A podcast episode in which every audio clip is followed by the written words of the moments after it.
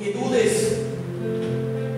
Aunque un día lo adores y, las próximas semanas te alejes y tengas una vida diferente y no quieras saber nada de él, el Señor continúa acercándose a sus discípulos, así como lo vemos en la lectura. ¿Y, cuál es la razón?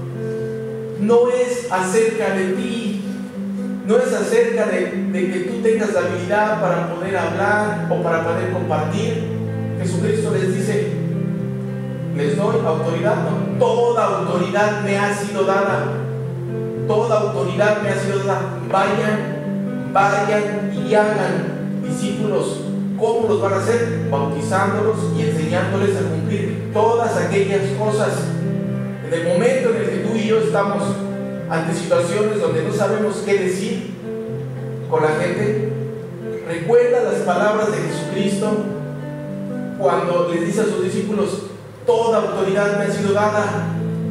No depende de cómo, cuántos versículos te sabes, no depende de si sabes media Biblia, una Biblia entera, no depende de ti, depende de la autoridad que viene directamente de Jesucristo y que lo que Él puede hacer a través de ti, aún que haya dudas, aún que haya temores, aún cuando lo adoras y en la siguiente segundo tienes miedo no crees. El Señor viene y nos invita, vayan, vayan y hablen para que la gente que sea expuesta al Evangelio puedan darse cuenta en el lugar donde vive. Para que la gente que todavía no conoce al Señor pueda ver que vive en tinieblas y que la única manera de poder ser libres es a través del que te puede hacer libre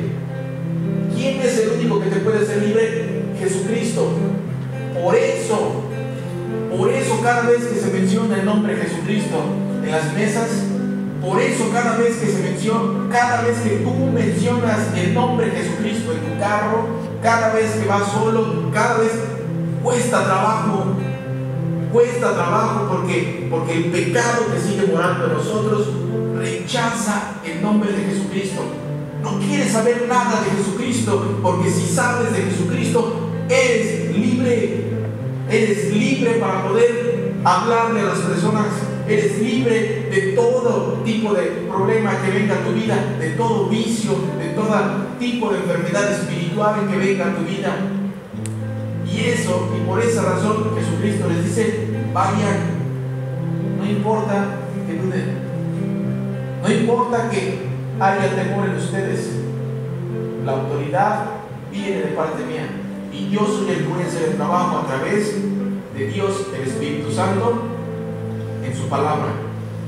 Por eso en esta día de la Trinidad es importante reconocer que cada vez que nosotros escuchamos la palabra de Dios, Dios mismo está obrando a través de la palabra.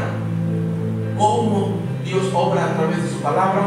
Cada vez que abrimos la lectura y leemos la palabra, el Espíritu Santo se mueve sobre las aguas, así como leímos hoy en Génesis.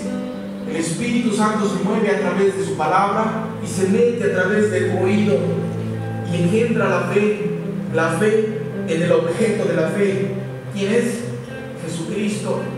Y si tú y yo confesamos que Jesucristo es nuestro Salvador, es muestra de que Dios Padre, fíjense lo que acabo de hacer, si el Espíritu Santo viene a través de la palabra y tú reconoces que Jesucristo es tu Salvador, es muestra de que Dios Padre te ha traído a la fe. Jesucristo dice, nadie puede venir al Padre si no es por mí.